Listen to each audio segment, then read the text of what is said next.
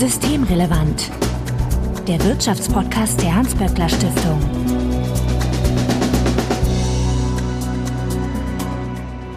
Heute ist Dienstag, der 20. Dezember 2022. Willkommen zur 125. Ausgabe von Systemrelevant. Sebastian Dolin, ich grüße dich. Hallo Marco. Du bist der Direktor des Instituts für Makroökonomie und Konjunkturforschung, bekannt als IMK bei der Hans-Böckler-Stiftung. Und Weihnachten nähert sich, Sebastian. Ich hoffe, du hast deine Weihnachtsgeschenke schon gekauft und musst jetzt nicht noch in die Stadt wetzen. Doch, ich habe zum Glück schon eigentlich alle Weihnachtsgeschenke. Allerdings muss noch das Essen gekauft werden. Und das war alles so hektisch, dass ich jetzt am Samstag im Supermarkt nochmal nachfragen musste, ob ich eigentlich die Gans für den 23. oder 24. bestellt habe. So. Ja gut, Hauptsache bestellt. Ne? Hauptsache bestellt und angezahlt. Jetzt darf man nur nicht vergessen, sie auch abzuholen. Sonst hilft das auch nichts. Ja, aber wir nähern uns dem Finale des Jahres. Diese Folge erreicht euch allerdings, äh, auch wenn wir jetzt vor Weihnachten sind, erst im neuen Jahr. Wir haben sie aber äh, besseren Wissens schon äh, vorab aufgenommen, denn es geht auch um die wirtschaftlichen Herausforderungen, die das IMK erst Anfang 2023 veröffentlicht. Bevor wir aber dahin kommen, haben wir noch ein paar allgemeine Hinweise für euch und diese allgemeinen Hinweise ich habe mich diesmal vorbereitet. Ich habe alle Mastodon-Kürzel äh, mir aufgeschrieben. Also wie vorweg, wie immer der Hinweis, dass wenn ihr uns erreichen möchtet, um Ideen, Fragen oder Unmut kundzutun, dann könnt ihr uns auf Twitter antickern, at böckler-de oder auf Mastodon als böckler-de at mastodon.world. Ich meine, das muss man sich auch erstmal merken.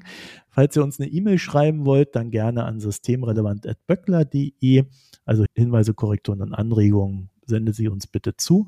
Und wenn ihr uns in einem Podcatcher eurer Wahl abonnieren wollt, freuen wir uns natürlich auch sehr. Sebastian ist dort auch, also auf Twitter und auf Mastodon. Auf Twitter als estolin und auf Mastodon als estolin.mastodon.world. Mein Name ist Marco Herak und wir beschäftigen uns heute einerseits mit der Wachstumsprognose des IMK für das nächste Jahr und einmal mit den wirtschaftlichen Herausforderungen, die uns dreuen. Vielleicht fangen wir mit der Prognose an, Sebastian. Das wird ein hartes Jahr, höre ich aller Orten. Allerdings habe ich dann bei der Bundesbank gesehen, dass die eine Prognose haben, die jetzt nicht ganz so schrecklich auf mich wirkt. Äh, wie sieht es denn beim IMK aus? Haben wir da ein Wachstum oder ist es ganz schlimm? Ja, wir haben kein Wachstum, aber die Prognose sieht auch nicht mehr ganz so schrecklich aus. Man muss dazu sagen, wir haben ja im September einen Rückgang um ein Prozent beim Bruttoinlandsprodukt vorhergesagt, was vor allem konsumgetrieben war. Und jetzt sind wir runtergegangen auf nur noch minus 0,3 Prozent für 2023. Also es ist keine tiefe Rezession mehr und auch am Arbeitsmarkt bleiben die Folgen eigentlich begrenzt. Und von daher, das ist so als, als ich die Prognose geschrieben haben, als ich auch überlegt habe, wie ich jetzt das auf Twitter anteaser, es ist tatsächlich das erste Mal dieses Jahr, wo sich die Rahmenbedingungen verbessert haben und es besser aussieht als vorher. Da sprechen wir gleich drüber. Es ist nicht nur beim Bruttoinlandsprodukt so, sondern auch bei der Inflation so. Also das ist wirklich, das ist schön, das ist gut. Also ist alles keine, keine tolle Welt und wir haben große Herausforderungen, aber es ist wirklich mal, es ist besser. Und es ist, ja, die Richtung stimmt. Okay, jetzt helf mir mal ganz kurz, das äh, minus 0,3 Prozent einzuschätzen. Also, dass wir nicht wachsen, ist ja erstmal per se nicht erfreulich. Das heißt, es entstehen wahrscheinlich keine neuen Arbeitsplätze. Aber wie kann man sich denn so eine minus 0,3 Prozent im BIP vorstellen? Ist das einfach nur Stagnation oder ist das schon etwas, was der ein oder andere auch wirtschaftlicher Natur spüren wird? Ja, sagen wir mal so, es ist äh, für das Jahr eine Stagnation, aber das unterjährig ein bisschen anders aussieht. Also was wir im Szenario drin haben, ist, dass jetzt über den Winter es einen doch spürbaren Einbruch beim privaten Konsum gibt, weil die Privathaushalte sehr stark belastet sind durch Energiepreise, durch Nahrungsmittelpreise und sowas. Merkt man das schon an der Stelle. Und es gibt dann so eine Verschiebung. Es wird ein bisschen mehr investiert, weniger konsumiert beim Bau merkt man es relativ deutlich, da wird weniger gebaut. Also es ist schon etwas, was man merkt, aber es ist nicht, also eigentlich so, so richtig doll tut eine Rezession ja in dem Moment weh, wenn ganz viele Leute ihre Arbeitsplätze verlieren. Und danach sieht es zum Glück derzeit nicht aus. Okay, dann kommen wir mal zu den Gründen. Also wir haben ja eigentlich hohe Gaspreise, die hauen äh, die Verbraucherinnen weg und da ist dann auch die Inflation entsprechend hoch und deswegen habt ihr doch ursprünglich mal befürchtet, dass der Einbruch stärker sein wird im nächsten Jahr. Genau, also der Gaspreis ist halt der wichtige Faktor, warum wir im September äh, so sehr pessimistisch geworden sind und der ist jetzt auch der Faktor, warum wir das jetzt besser sehen oder günstiger einschätzen. Und da gibt es zwei Dimensionen. Die erste Dimension ist, ist, dass der Gaspreis an sich sich stabilisiert hat. Also September war gerade so die Zeit, nachdem Russland die Lieferungen über die Pipelines Nord Stream eingestellt hatte. Und dann gab es noch die Explosionen da, man erinnert sich, da war klar, da kommt eigentlich nichts, nichts, nichts mehr äh, an in Deutschland. Und dann sind die Preise in die Höhe geschossen. Und jetzt nicht nur die Preise für direkte Lieferung, sondern auch für das ganze kommende Jahr. Also wenn man dann Gas bestellt hätte für die Lieferung im Juli 2023, dann wäre man auch sehr mit sehr teuren Preisen da rausgegangen. Und das hat die Unternehmen so verunsichert, dass auch das IFO-Geschäftsklimaindex dann eingebrochen ist. Und daraufhin haben wir ausgerechnet, was das an Belastung bedeutet und haben gesagt, so, wenn das jetzt durchschlägt, dann haben wir da eine handfeste Rezession an der Stelle.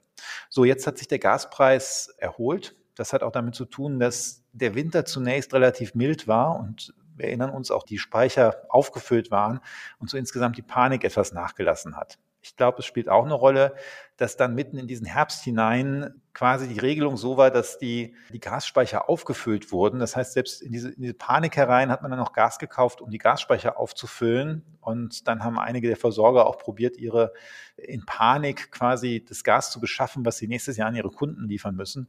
Und all das zusammen hat dazu so einen Preishöhenflug geführt. Und der ist jetzt so ein Stück wieder zurückgegangen. Und in den Prognosen müssen wir immer irgendeine Setzung machen für den Gaspreis. Und wir waren im September nicht ganz mit den Marktpreisen mitgegangen, weil wir gesagt haben, das ist uns doch ein bisschen, das, das, das sieht übertrieben aus. Aber wir waren von 200 Euro pro Megawattstunde ausgegangen für das nächste Jahr. Jetzt liegen die Preise deutlich niedriger. Von daher gehen wir nur noch etwa von 130 Euro pro Megawattstunde aus. Und das kann man so Pi mal Daumen sagen, das entlastet die deutsche Wirtschaft, dieser Sprung von 200 auf 170 um 70 Milliarden Euro. Also 70 Milliarden Euro sind dann mehr da, muss man weniger bezahlen für die Importrechnung Gas, Pi mal Daumen. Und äh, das ist natürlich Geld, was woanders dann übrig ist, etwa, das müssen die Haushalte nicht zahlen, die können das dann für was anderes ausgeben. Und der zweite Punkt ist, dass wir im September also was wir auch mal beim Prognosen machen, wir müssen uns ja entscheiden, welche Politikmaßnahmen wir schon mit annehmen. Ja, und im September war nicht klar, dass die Gaspreisbremse kommt. Das ist dann erst später gekommen. Und äh, von daher haben wir jetzt auch die Gaspreisbremse mit drin. Die dämpft erstens die Inflation ziemlich deutlich und zweitens entlastet sie die Haushalte. Und das stabilisiert dann eben auch nochmal die, die Wirtschaft. Also das heißt, es ist durchaus auf das Handeln der Bundesregierung zurückzuführen, dass wir da jetzt besser dastehen. Ja, zum, zum Teil schon. Also zum Teil ist es die Marktentwicklung, aber der andere Teil ist tatsächlich, dass die Bundesregierung relativ große und aus unserer Sicht auch im Großen und Ganzen vernünftig konzipierte Stabilisierungsprogramme, einschließlich der Preisbremsen für Gas, Wärme und Strom auf den Weg gebracht hat und dass das äh, natürlich stark stabilisierend wirkt. Also da hat die Wirtschaftspolitik jetzt wirklich dazu beigetragen, wenn das am Ende nur eine, eine leichte Rezession wird. Die Maßnahmen der Bundesregierung führen die auch dazu, dass die Inflation sich abschwächt? Ja, die führen auch dazu, denn die Gaspreisbremse bedeutet ja, dass die Haushalte weniger für ihre Gasrechnung bezahlen müssen und damit fällt einfach die Inflationsrate niedriger aus. Hinzu kommt, dass die Gaspreisbremse für die Unternehmen auch bei den Produktionskosten entlastet. Und da ist die Hoffnung, dass auch dann der Inflationsdruck bei den Erzeugerpreisen niedriger wird und auch das zum Rückgang der Inflation beiträgt. Mhm, das war ja noch umstritten, die Maßnahmen für die Unternehmen, als wir zuletzt geredet haben. Hat sich das dann so ein bisschen aufgelöst oder ist das, ist das jetzt eigentlich so, wie es vorher war? Also ich glaube, als wir beim letzten Mal gesprochen haben, ich weiß gar nicht, ob man das schon sagen könnte, das ist so, wie es vorher war, weil das ist ja ein sehr langwieriger Prozess. Es gab ja einen Vorschlag von der Gaspreiskommission, dann gab es erste Referentenentwürfe, dann sind die durch die Ministerien gelaufen, dann ist da was geändert worden, dann sind sie in den Bundestag gegangen und so weiter. Das ist ja ein langer Gesetzgebungsprozess. Ähm, aber wir hatten, glaube ich, mal besprochen, dass die Gefahr ist, dass die Unternehmen anfangen, das Gas im Grunde weiter zu verkaufen und ähm, oder die Produktion ganz einstellen und einfach die Subventionen einstreichen. Das ist jetzt bei der aktuellen Regelung nicht mehr möglich. Also es gibt da eine Klausel, dass man nicht eine negative Gasrechnung am Ende haben kann. Also weder als Privathaushalt noch als Unternehmen. Und das bedeutet, dass es für die Unternehmen sich eigentlich nicht auszahlt, also so denn ihr Geschäftsmodell einigermaßen funktionsfähig ist. Aber normalerweise zahlt sich dann nicht aus, die Produktion ganz auf Null zu fahren, sondern da ähm, ist halt schon der Anreiz, ja, ein gewisses Produktionsniveau aufrechtzuerhalten. Und das bedeutet wiederum, dass dann natürlich auch diese Produkte, die da hergestellt werden, nicht ganz so knapp sind und da möglicherweise Preisanstiege vermieden werden. Also an der Front äh, bist du eigentlich ganz zufrieden. Das hätte ich ja jetzt nicht erwartet. du, doch, doch, doch. Also ich meine, ja? es ist ja wirklich, äh, wenn man sich überlegt, vom Anfang des Jahres, wo das eigentlich kurz nach dem Krieg eine absurde Idee war, so eine Gaspreisbremse zu machen, bis heute sind wir sehr weit gekommen. Und das ist auch ein schöner Erfolg von all denen, die das, diese Idee wirtschaftspolitisch unterstützt haben. Da waren ja die Gewerkschaften auch dabei, da ist die SPD mit aufgesprungen, die Grünen waren dabei, dann das Finanzministerium mit Christian Lindner sich auch dahinter gestellt. Und ja, es ist gut, dass es kommt. Und wie gesagt, es trägt auch zur Stabilisierung von Inflation und Konjunktur bei. Bedeutet das denn jetzt, dass wir im März einfach das Gas der Russen hätten abschalten können, so wie das ja mancher gefordert hat? Weil man sieht ja jetzt, dass das alles gut ausgeht. Nee, das, das glaube ich, kann man so überhaupt nicht sagen, weil die Diskussion war ja im März, was würde passieren, wenn wir jetzt kein Gas mehr bekommen würden. Hätten wir dann vielleicht ein Problem im Winter? Das Gas ist nicht abgeschaltet worden. Es sind dann noch 200 Terawattstunden im Grunde geliefert worden und dann auch in die Speicher gefüllt worden. Das ist natürlich einer der Gründe, warum wir jetzt volle Speicher haben und warum die Märkte auch relativ entspannt sind, was die Gaspreise angeht. Also ich glaube schon, dass das würde ganz anders aussehen, wenn wir im März einfach das Gas abgeschaltet hätte. Ja, es wurde ja immer ein bisschen weggelassen, wann es abgeschaltet werden soll. Ne? Das, das hat, hat, man immer so ein bisschen vermieden, das Thema der Zeitschiene. Ich glaube nicht so ganz. Es gab da Leute, die haben schon ein sofortiges Gasembargo, zumindest auf Twitter gefordert und Gasembargo jetzt. Und das heißt ja eigentlich aus meiner Sicht nicht Gasembargo 2025. Ne? Wahrscheinlich nicht äh, Gasembargo im September, wenn unsere Speicher voll sind. Weil das ist ja auch was, was du eigentlich nicht, ich glaube, weder sinnvoll kommunizieren noch sinnvoll umsetzen kannst, wenn du das so ankündigst. Also es ist ja nicht, was Putin unbedingt mitgemacht hätte dann. Gibt so ein Thema, was mir besonders irgendwie auf der Leber liegt, die EZB. Also ich muss sagen, das wirkt ja langsam so ein bisschen panikartig, was die da treiben. Von Zinserhöhung zu Zinserhöhung galoppieren. Man weiß auch gar nicht so richtig, wann Schluss ist. Ich habe so das Gefühl, die machen einfach das, was die FED macht, weil sie Angst haben, dass sonst die FED ihre Inflation nach Europa exportiert. Ja, also ehrlich gesagt, wir machen uns auch Sorgen darum, was die EZB da treibt. Sagen wir so, die Normalisierung der Geldpolitik scheint mir jetzt grundsätzlich nicht falsch die jetzigen Situation. Die besonders expansive Geldpolitik war ja für eine Situation mit im Grunde dauerhaft zu niedrigen Inflationserwartungen. Nur die Gefahr ist, dass sie jetzt einfach auch überschießen, weil sie ja offensichtlich jetzt auch, auch was man zwischen den Zeilen liest, jetzt zügig weiter straffen wollen. Und wie du richtig sagst, es fehlt eigentlich so das Kriterium, wann wird man jetzt nicht weiter straffen also gegen die ganz konkrete kurzfristige Inflation kann die Europäische Zentralbank reichlich wenig machen. Also etwa die Hälfte der Inflation, die wir sehen, kommt von den Energiepreisen direkt und dann wird es indirekt nochmal ja, durch äh, Preiserhöhungen etwa bei Flugtickets oder sowas weitergetragen. Und all das wird sich nicht kurzfristig ändern mit, mit diesen Zinserhöhungen, zumal die einfach auch selbst zum Abkühlen der Konjunktur brauchen, die halt zwei bis vier Quartale, bis das wirklich wirkt. Da wirkt es jetzt schon sehr hektisch bei jeder Sitzung eine Erhöhung zu machen, ohne dass man richtig guckt oder auch, auch nur kommuniziert, was ist eigentlich das Kriterium, bis wann erhöhen wir eigentlich hier. Ja, deswegen sage ich ja, also ich habe das Gefühl, dass die sich da eher an der Fett orientieren und das aber auch nicht irgendwie zugeben wollen. Was mir so ein bisschen aufgefallen ist, im Bericht des Sachverständigenrates ist das auch sehr prominent vertreten, dass man sagt, wir müssen jetzt auf jeden Fall und unbedingt verhindern, dass es eine Lohnpreisspirale gibt. Und da so ein bisschen flankierend dann diese EZB-Politik ja irgendwie nicht ganz verkehrt findet, auch wenn man durchaus mahnt. Ne? Das ist ja auch immer so ein Ausgleichsding dort. Ist es denn gerechtfertigt zu sagen, wir müssen jetzt diese Zinsen so weit erhöhen, um auch zu verhindern, dass eine Lohnpreisspirale äh, entsteht? Das ist doch Quatsch, oder? Also wir sehen bislang, das, das beschreiben wir auch, wir sehen eigentlich noch keine Anzeichen davon, dass wir jetzt grob stabilitätsgefährdende äh, Lohnabschlüsse hätten. Die Bundesbank geht ja sogar noch weiter. Die nennt das, glaube ich, jetzt nur dann Lohnpreisspirale, wenn die, die Lohnabschlüsse zu einer Beschleunigung der Inflation beitragen. Und davon sind wir wirklich sehr, sehr weit entfernt. Also die Lohnabschlüsse bislang insbesondere in Deutschland, aber auch in den anderen großen Mitgliedstaaten, sind wirklich sehr moderat und bieten überhaupt keine Stabilitätsgefahr. Also sie liegen nicht bei 10 Prozent, ne? wie die Inflation.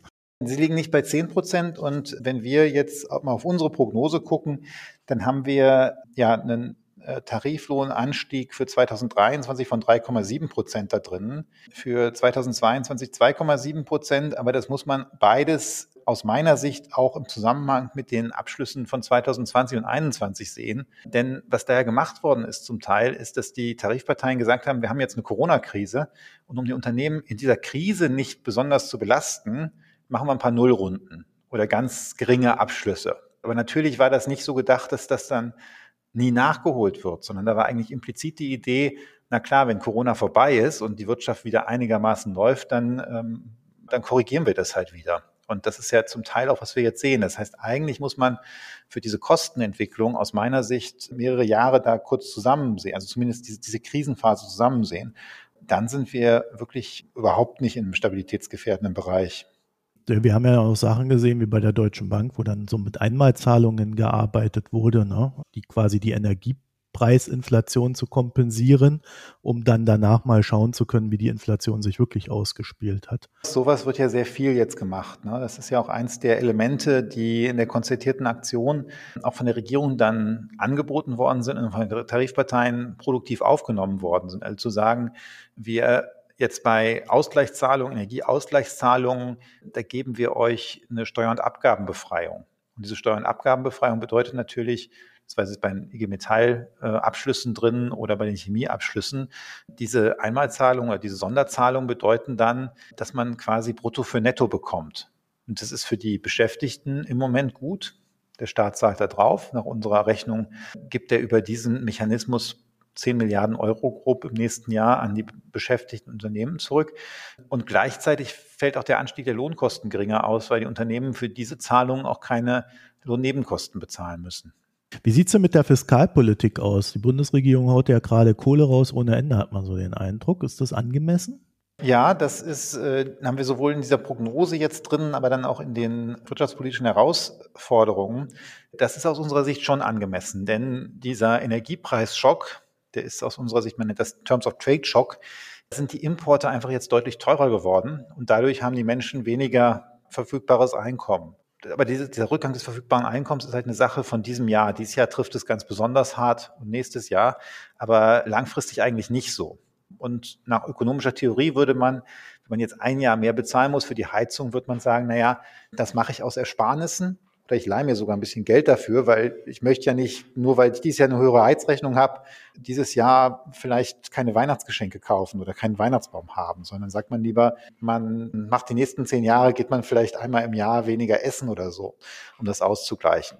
Wenn man das jetzt so durchlaufen lassen würde, sehr viele Menschen in Deutschland haben einfach die Ersparnisse gar nicht, um, um da jetzt so das, das auszugleichen kurzfristig. Wenn man das jetzt nicht korrigiert, dann wäre das Ergebnis, dass äh, die Menschen einfach ihren Konsum überall anders einschränken, die Nachfrage zurückgeht, dann meinetwegen Menschen in der Gastronomie arbeitslos werden. Das möchte man verhindern. Und dafür ist es genau richtig, dass die Bundesregierung jetzt eben mit der Fiskalpolitik da eingreift und zum Beispiel die Gaspreisbremse die Privathaushalte und die Unternehmen entlastet. Wie wird sich denn die Inflation dann infolgedessen entwickeln? Also hast du da so eine Indikation für uns, wo es hingeht? 10 Prozent, 15 Prozent? Also wir gehen jetzt davon aus, dass die 10 Prozent, die wir jetzt im November noch hatten, im Dezember ist dann ja deutlich niedriger ausgefallen, aber dass das auch der Höhepunkt war und dass wir da nicht wieder hin zurückkommen.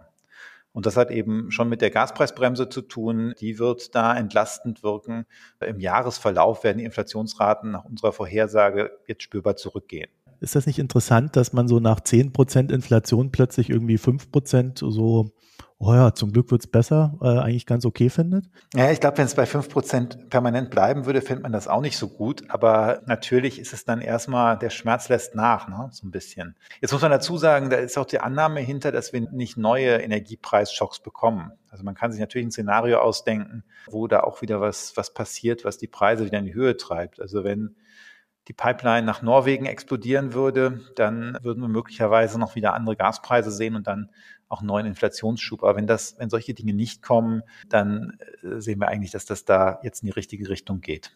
Und wir sehen eben für das Gesamtjahr 2023 nur noch knapp fünf Prozent Inflation. Damit liegen wir niedriger als, äh, als die anderen Institutionen. Das Risiko ist aber natürlich da. Ne? Also wir haben ja schon Pipelines explodieren sehen. Das wäre jetzt quasi nichts Ungewöhnliches, wenn das nochmal irgendwo passiert. Und sicherlich muss man damit auch irgendwo rechnen. Also die, die Risiken sind, glaube ich, bei allen Prognosen, die man gerade hat, recht hoch. Na klar, die Risiken sind da, aber das ist jetzt nicht so, dass wir sagen, dass diese Pipeline explodiert, ist unser Basisszenario und darauf basieren wir erstmal unsere Prognose. Ne? Dann hätte ich noch die Frage, warum Europa irgendwie 2022 mit 3,3 Prozent wächst. An wem liegt denn das? Also nicht an Deutschland, oder?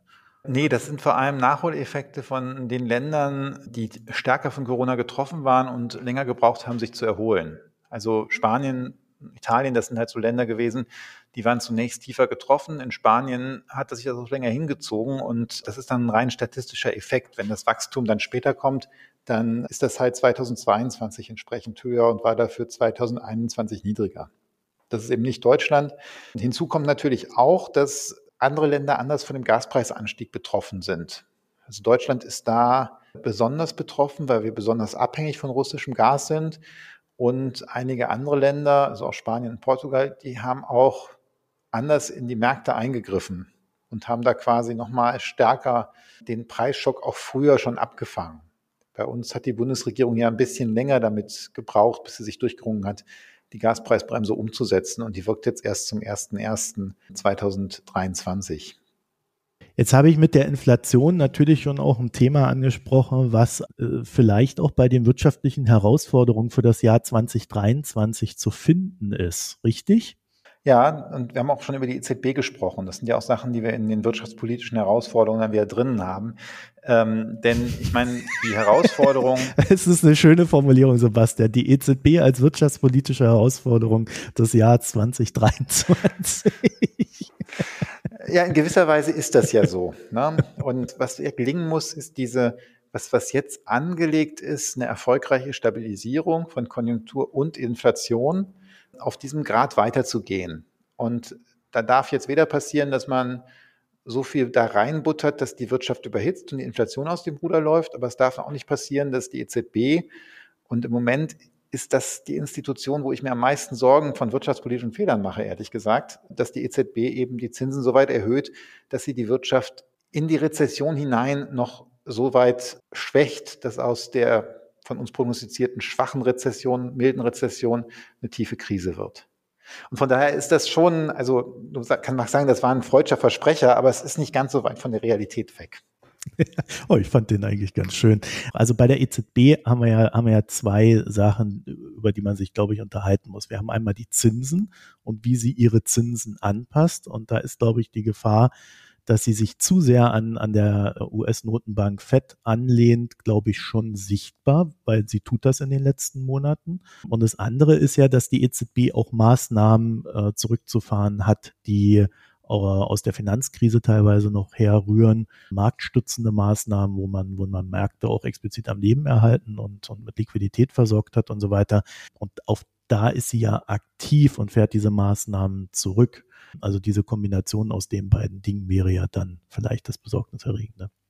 Ja, ja, genau. Also das, das äh, kann man ja zusammenfassen als Straffung der Geldpolitik. Und man muss einfach so historisch sagen, die Europäische Zentralbank ist ja noch nicht so wahnsinnig alt. Ne? Die ist ja gerade erst knapp über 20 Jahre. Aber sie hat es in diesen 20 Jahren schon zweimal geschafft, in die Krise hinein die Zinsen übermäßig zu erhöhen und die Krise zu verschärfen sowohl 2008 als auch 2011. Und von daher, ja, ist vielleicht die Sorge, dass das wieder passiert, nicht ganz äh, unberechtigt. Zumal sie gerade sehr forsch vorgeht. Ja, zumal sie sehr forsch vorgeht und das auch, ja, es gibt da ja auch intern offensichtlich unterschiedliche Positionen, wie forsch man vorgehen sollte. Und da, da ist halt dann so ein Risiko schon da. Was haben wir denn auf europäischer Ebene für Problemfälle oder vor, ihr nennt es ja Herausforderungen. das ist ja schon die nette Variante. Ja.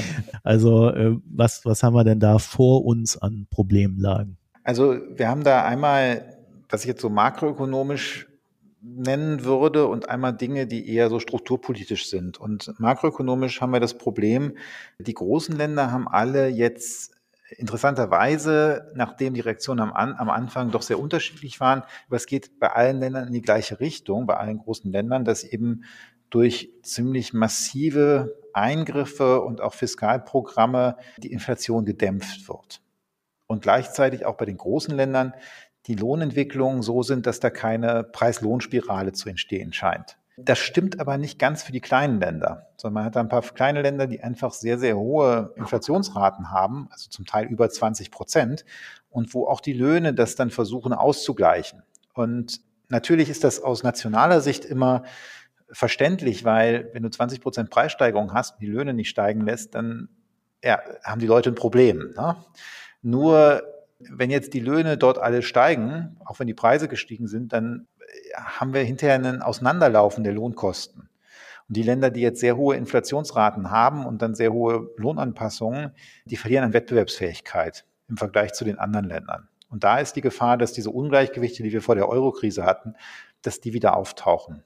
Und ganz abgesehen davon, wir haben jetzt noch gar nicht drüber geredet, dass natürlich die höheren Zinsen, wenn das zu schnell geht, auch ja, Turbulenzen an den Anleihemärkten, äh, an den Bondmärkten hervorrufen können und auch da im Grunde ja neues Risiko von, von Krisen schaffen können.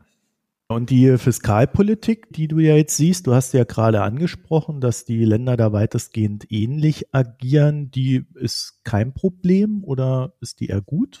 Also äh, gerade auch im Sinne der Hilfsprogramme, die da gefahren werden und die ja viel Geld kosten? Naja, also äh, grundsätzlich ist es schon gut. Es ist ja sinnvoll, was ich für Deutschland gesagt habe, dass die Stabilisierung jetzt vernünftig ist und sinnvoll ist auch um Beitrag zu leisten, also sagen wir so, die Kaufkraft dann über die Fiskalpolitik zu sichern und nicht alles bei der Tarifpolitik abzuladen. Das gilt ja auch für die anderen Länder. Das heißt, wenn die so ähnliche Politiken machen, ist das grundsätzlich nicht schlecht. Nur man muss sich halt klar machen, dass einige der Länder einfach weniger stabile Staatsfinanzen haben. Und da ist natürlich die Gefahr, dass auch bei steigenden Zinsen man in eine Gegend kommt, wo die Märkte nervös werden und es dann eben zu neuen Verwerfungen kommt. Du meinst jetzt speziell die Zinsen für Staatsanleihen? Ja, ich meine, wir, wir können gleich nochmal darüber reden. Wir haben ja noch ganz andere Probleme. Darüber haben wir jetzt aber wenig geschrieben. Aber es gibt natürlich auch das Problem an den Wohnungsmärkten oder den Hausmärkten, weil wir wissen aus den anderen Krisen, dass die Immobilienmärkte sehr unterschiedlich in den Ländern reagieren auf äh, sich verändernde Zinsen. Es gibt Länder, wo üblicherweise die Menschen zehnjährige Hypotheken abschließen und es gibt andere Länder, wo die Hypotheken an den kurzfristigen Zins gekoppelt sind. Und letzteres schafft natürlich Probleme, wenn der Zins plötzlich von ja, praktisch null auf, auf zweieinhalb Prozent springt. Ja, oder währungsgebundene Zinsen, ne? das wäre noch schlimmer.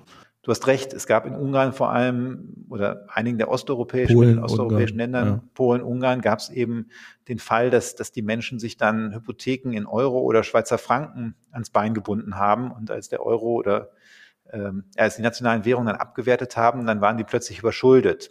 Das ist etwas, was wir, glaube ich, in keinem Land der Eurozone haben, dass dort in großem Stil die Menschen sich in ausländischer Währung verschuldet haben hätte sich jetzt auch nicht so viel gebracht, weil die Zinsen sehr niedrig waren in der Eurozone und ich glaube auch die EZB inzwischen als Bankenaufsicht ein bisschen darauf achtet, dass man sowas nicht macht. Aber klar, das. Ich kann das ergänzen, weil äh, in, in Polen hat man das Problem damals nicht gelöst.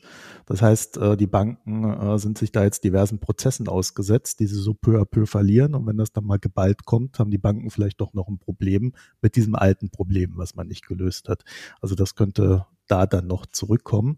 Aber so grundsätzlich ist das eine Herausforderung, aber man kann, aktuell ist da keine Besorgnis, die man haben muss, gerade was so die, die Zinsen bei den Staatsanleihen betrifft. Ich glaube, das können Risiken sein, aber es ist im Moment nicht akut ich habe halt immer im Kopf, wenn ich deutsche Medien aufschlage, Wirtschaftspresse, da, da heißt dann immer Italien, Italien. also deswegen frage ich da so etwas insistiver nach, ob du da irgendwas siehst. Klar, Italien hat keine super stabilen Staatsfinanzen, aber andererseits ist auch das, was man jetzt bei den aktuellen Zinsentwicklungen und den fällig werdenden Staatsanleihen sieht, da kommt man nicht in die Gegenden der Zinslast relativ zum Bruttoinlandsprodukt, die man schon mal gesehen hat und die das Land schon mal verkraftet hat. Und klar, es kann jetzt alles anders sein, aber diese Indikatoren sehen eigentlich noch relativ stabil aus. Dann hätte ich noch eine Frage zum Thema Hilfsprogramme im Sachen, wir senken den Gaspreis für die Menschen. Das ist ja eigentlich im Grunde im Sinne der Inflation eigentlich sinnvoll, auch sicherlich für die Industrie, um, die, um den Industriestandort am Leben zu halten. Aber im Sinne des Verbrauches ist das sinnvoll?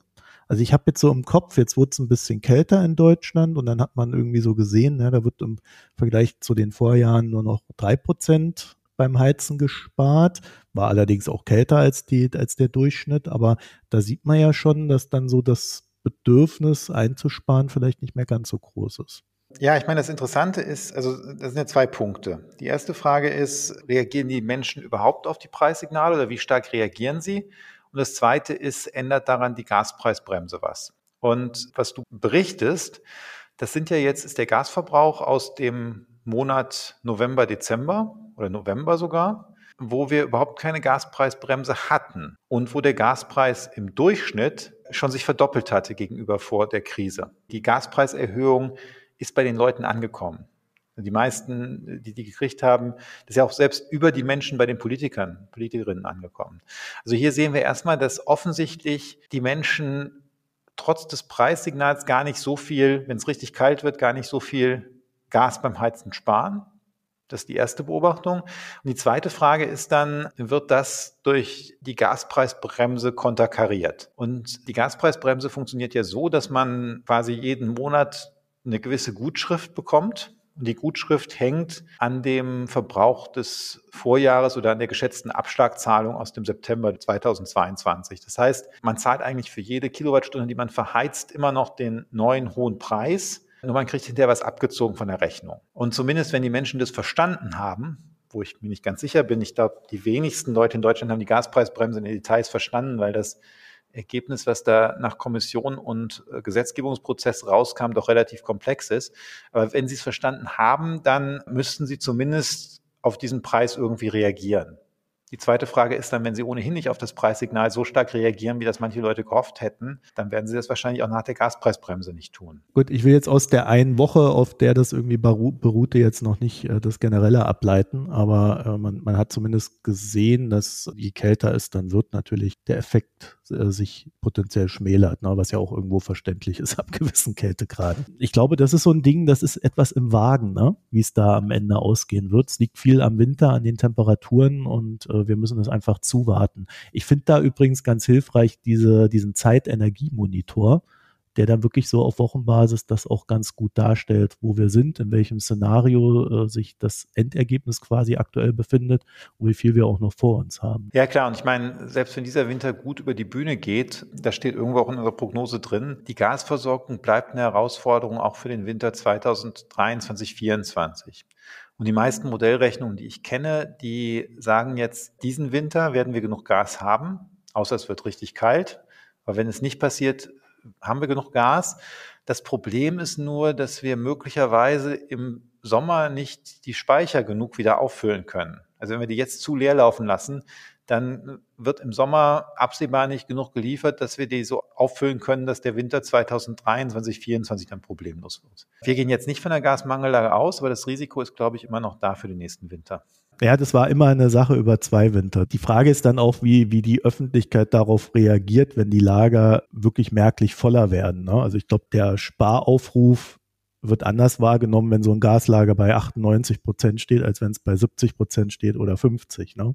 Also da da denkt man als Mensch ja schon ganz anders drüber nach dann auch. Dann haben wir noch mal ein anderes schönes Thema, die USA. Die wird jetzt so ein bisschen China und betreibt eine aktive Industriepolitik, um die Dekarbonisierung voranzutreiben, hat dabei aber auch so ein paar Sachen drin, wo man aus EU-Sicht sagen muss, das ist aber sehr unangenehm, dass ihr eure Autobauer fördert, aber die äh, EU-Autobauer da außen, außen vor lasst oder explizit aussperrt, wenn sie nicht in den USA produzieren. Also da gibt es einerseits Risiken, was den Streit Zeit betrifft, aber äh, auch die Frage, was die EU da eigentlich in der Hinsicht anzubieten hat. Also erstmal vorab, was das Problem ist bei den USA. Die haben ein Gesetz verabschiedet, das heißt Inflation Reduction Act. Da ist vor allem ganz viel Förderung von erneuerbaren Energien und E-Mobilität und so weiter drin. Da sind noch andere Sachen drin, die vor allem innenpolitisch interessant sind, Krankenversicherung und so Zeugs, aber das interessiert uns jetzt nicht. Aber diese Förderung von erneuerbaren Energien und E-Mobilität ist wichtig auch für Europa. Das, was da fies dran ist, ist, dass gesagt wird, also einerseits gibt es Steuergutschriften, wenn man in erneuerbare Energieanlagen investiert. Aber die volle Steuergutschrift gibt es nur, wenn zum Beispiel der Stahl in den USA hergestellt wird. Und für Autos gibt es einen Zuschuss, wie bei uns auch die E-Auto-Prämie, aber diese Prämie wird nur voll gezahlt, wenn das Auto, also Endmontage in den USA sowieso, aber, und da ist, glaube ich, wirklich eine kritische Sache, die Batterien sollen auch in den USA hergestellt worden sein. Jetzt ganz kurzfristig müssen die noch nicht vollständig hergestellt werden, aber in ein paar Jahren, das ist im Gesetz vorgesehen, müssen diese Batteriezellen dann zu 100 Prozent in den USA hergestellt sein. Das heißt also, diese 7500 Dollar kriegt man nur als Prämie voll, wenn das Auto Batterien aus den USA hat. Warum ist das so wichtig und zentral? Die Batteriezellen machen beim E-Auto einen großen Anteil der Wertschöpfung aus und auch einen großen Anteil der Beschäftigung dann, die da dranhängt. Also jetzt nicht direkt bei den Batterien, aber dann auch bei den Vorprodukten, Maschinen und so weiter, Anlagen, die ja gebaut werden müssen. Und deshalb ist es, und abgesehen davon, dass man auch nicht abhängig sein möchte von Asien, probieren sowohl die EU als auch die USA Batteriezellenproduktion im eigenen Land aufzubauen. Und jetzt, wenn natürlich irgendein Batteriezellenproduzent wenn du dem sagst, naja, also wenn ihr die, die Zellen in Europa herstellt, wenn das Auto angebaut werden, dann könnt ihr das Auto in den USA zwar verkaufen, aber dann fällt eben diese Prämie weg. Oder ihr baut das Werk gleich in den USA, kriegen die Autos die Prämie, dann ist das natürlich schon ein ziemlicher Anreiz für die Batteriezellenproduzenten in den USA herzustellen. Da sagt die EU, das finden wir nicht richtig und tatsächlich ist das wahrscheinlich auch WTO-widrig. Da gibt es einfach jetzt die Diskussion darüber, wie die EU da reagieren sollte. Da schwelt ja ein Handelskrieg, könnte man sagen. Genau. Die Frage ist jetzt, wie soll die EU darauf reagieren? Und da gibt es einige, die sagen, ja, das ist WTO-widrig und wir wollen uns gerne an die Regeln und die Abläufe der WTO halten. Und das heißt, wir machen das jetzt handelspolitisch. Also wir probieren ein Schlichtungsverfahren bei der WTO hinzubekommen. Und da die Amerikaner wahrscheinlich ihre Politik deswegen nicht ändern werden, dann wird die WTO sagen, ja, ihr dürft dann irgendwelche Vergeltungszölle verhängen gegen irgendwelche amerikanischen Produkte. Wenn sie entscheiden kann, ne? Wenn sie überhaupt entscheidungsfähig ist, genau. Und dann kann die EU da irgendwann Vergeltungsmaßnahmen verabschieden. Das würde aber lange dauern und es würde eben im Grunde würde nicht der Batteriezellenproduktion in Europa helfen, sondern ja, man würde halt hoffen, dass man irgendwelche meinetwegen Whisky-Produzenten aus zentralen Wahlkreisen äh, so schädigt, dass die Politik in den USA sich dann ändert. Aber das halte ich für relativ unrealistisch. Aber das ist so, wie, wie üblicherweise solche Handelskonflikte ablaufen. Aber da sieht man schon, dass das hilft eigentlich nicht der EU, die eigene Technologie zu entwickeln. Das heißt, die EU sollte anders agieren. Ja, aus unserer Sicht sollte die EU anders agieren und äh, tatsächlich eher darüber nachdenken, selber eine aktivere Industriepolitik zu verfolgen. Du meinst auch solche Schweinereien tun? Naja, ich meine, äh, möglicherweise ja. Diese Local Content Requirements, wie man das auch nennt, die hat China auch sehr aktiv und erfolgreich benutzt, um eine eigene Automobilindustrie aufzubauen. Das ist immer so ein bisschen eine Gratwanderung, weil man damit natürlich Sachen teurer macht. Man fördert damit eben auch eine Produktion im Inland. Und äh, gerade für die EU wäre es auch eine Möglichkeit, solche Schritte zu benutzen, um die eigene Idee der Dekarbonisierung voranzubringen. Also natürlich könnte man auch hingehen und sagen, in der EU dürfen ab dem Jahr 2030 nur noch Autos verkauft werden, die aus grünem Stahl hergestellt worden sind. Und aus grünem Stahl, der dann bestimmten von uns definierten Kriterien entspricht. Das kann man machen. Bedeutet, dass die Autos eben ein bisschen teurer sind, aber es schafft einen Markt für den grünen Stahl, den es sonst vielleicht nicht gibt. Das ist ja auch so ein, so ein grundsätzliches Problem, ne? dass man, wenn man da nicht mitzieht, quasi einen Markt nicht entstehen lässt, während die anderen ihn entstehen lassen.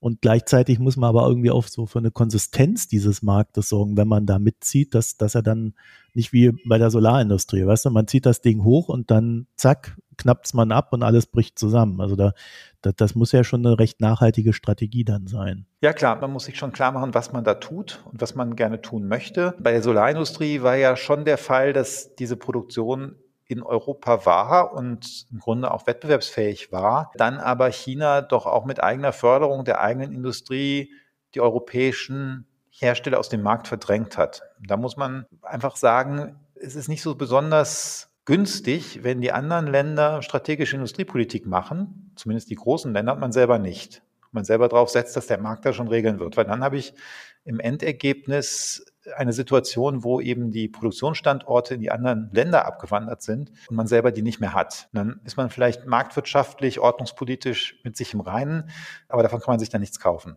Im wahrsten Sinne des Wortes. Ne? okay, gut, dann kommen wir zum Schluss nochmal zur, zur Arbeitsmarktpolitik. Ich, ich habe es ehrlich gesagt schon fast wieder ganz vergessen, aber diese ganzen Kurzarbeitsmaßnahmen, sind die noch aktiv? Ja, also die Bundesregierung hat auch noch mal wieder verlängert den vereinfachten Zugang zur Kurzarbeit. Wir sehen ja auch schon, dass in vielen energieintensiven Branchen die Kurzarbeit wieder gestiegen ist über den Winter. Das wird nach unserer Prognose auch die nächsten Monate wieder passieren.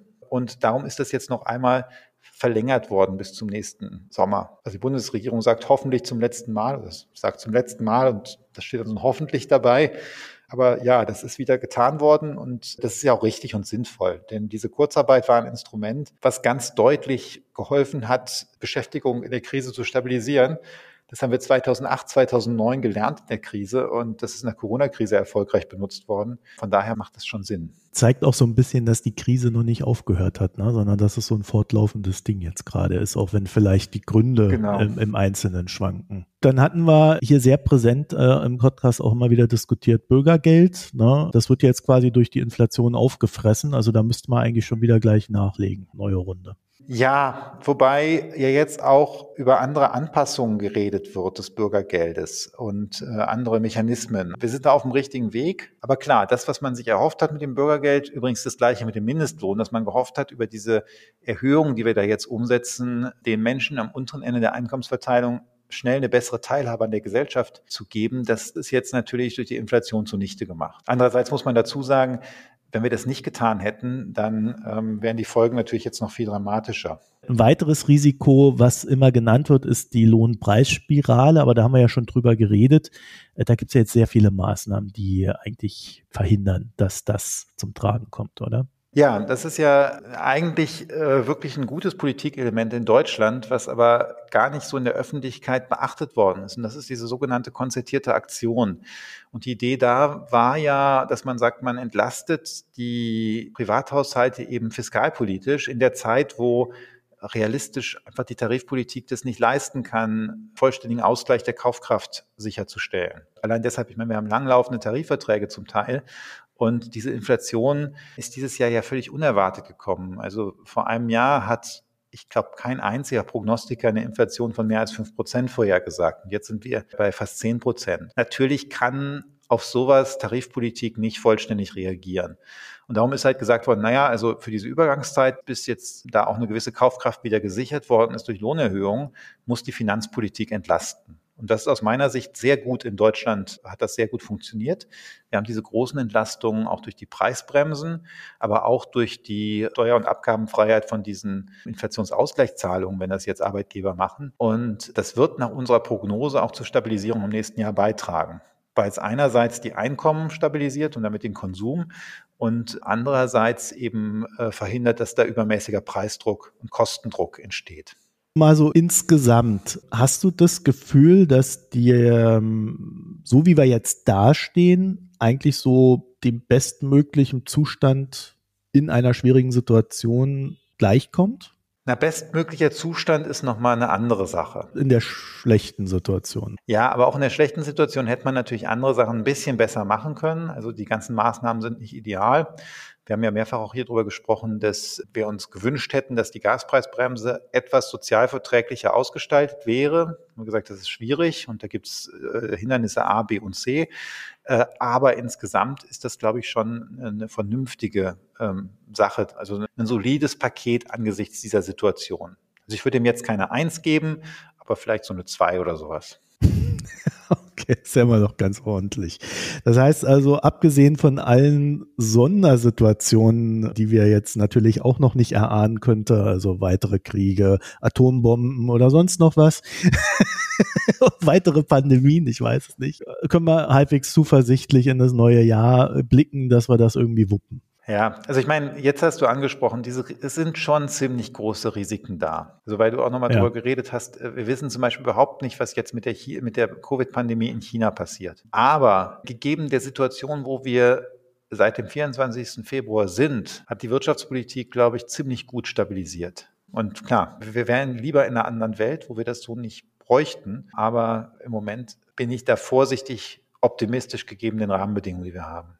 Und vor allen Dingen dann auch optimistisch, dass wenn dann was Neues auftaucht, dass zumindest eine angemessene politische Reaktion darauf erfolgt. Ja, also ich meine, wir müssen jetzt einfach mal konstatieren, dass seit Beginn der Corona-Krise wirtschaftspolitisch die Bundesregierungen, muss man ja sagen, das war ja damals eine andere als jetzt, aber eigentlich in der Summe ziemlich vernünftig reagiert haben. Das ist in der Vergangenheit ja nicht immer so gewesen. Das lässt einen schon vorsichtig optimistisch sein. Sebastian Dolin, ich danke dir für das Gespräch. Danke, Marco. Ja, wenn ihr dazu noch ein paar Gedanken habt, dann schickt sie uns als E-Mail an systemrelevant.böckler.de oder ihr könnt uns auch antickern auf Twitter at böckler-de oder auf mastodon at böckler-de at mastodon.world. Ja, ich werde besser im Aussprechen dieser, dieser langen Handles. Also Hinweise, Korrekturen, Anregungen dorthin bitte senden. Wir freuen uns sehr, wenn ihr uns eure Gedanken schickt und wir freuen uns natürlich auch, wenn ihr uns in einem Podcatcher eurer Wahl abonniert. Falls ihr eure Gedanken an Sebastian direkt schicken möchtet, dann könnt ihr das tun auf Twitter als @estulin und als mal auf Mastodon als @estulin@mastodon.world. Dann wünschen wir euch einen guten Start in das neue Jahr. Also wenn ihr diese Folge hört, wird es ja soweit sein und bis bald. Tschüss. Bis bald. Tschüss. Das war Systemrelevant, der Wirtschaftspodcast der Hans-Böckler Stiftung.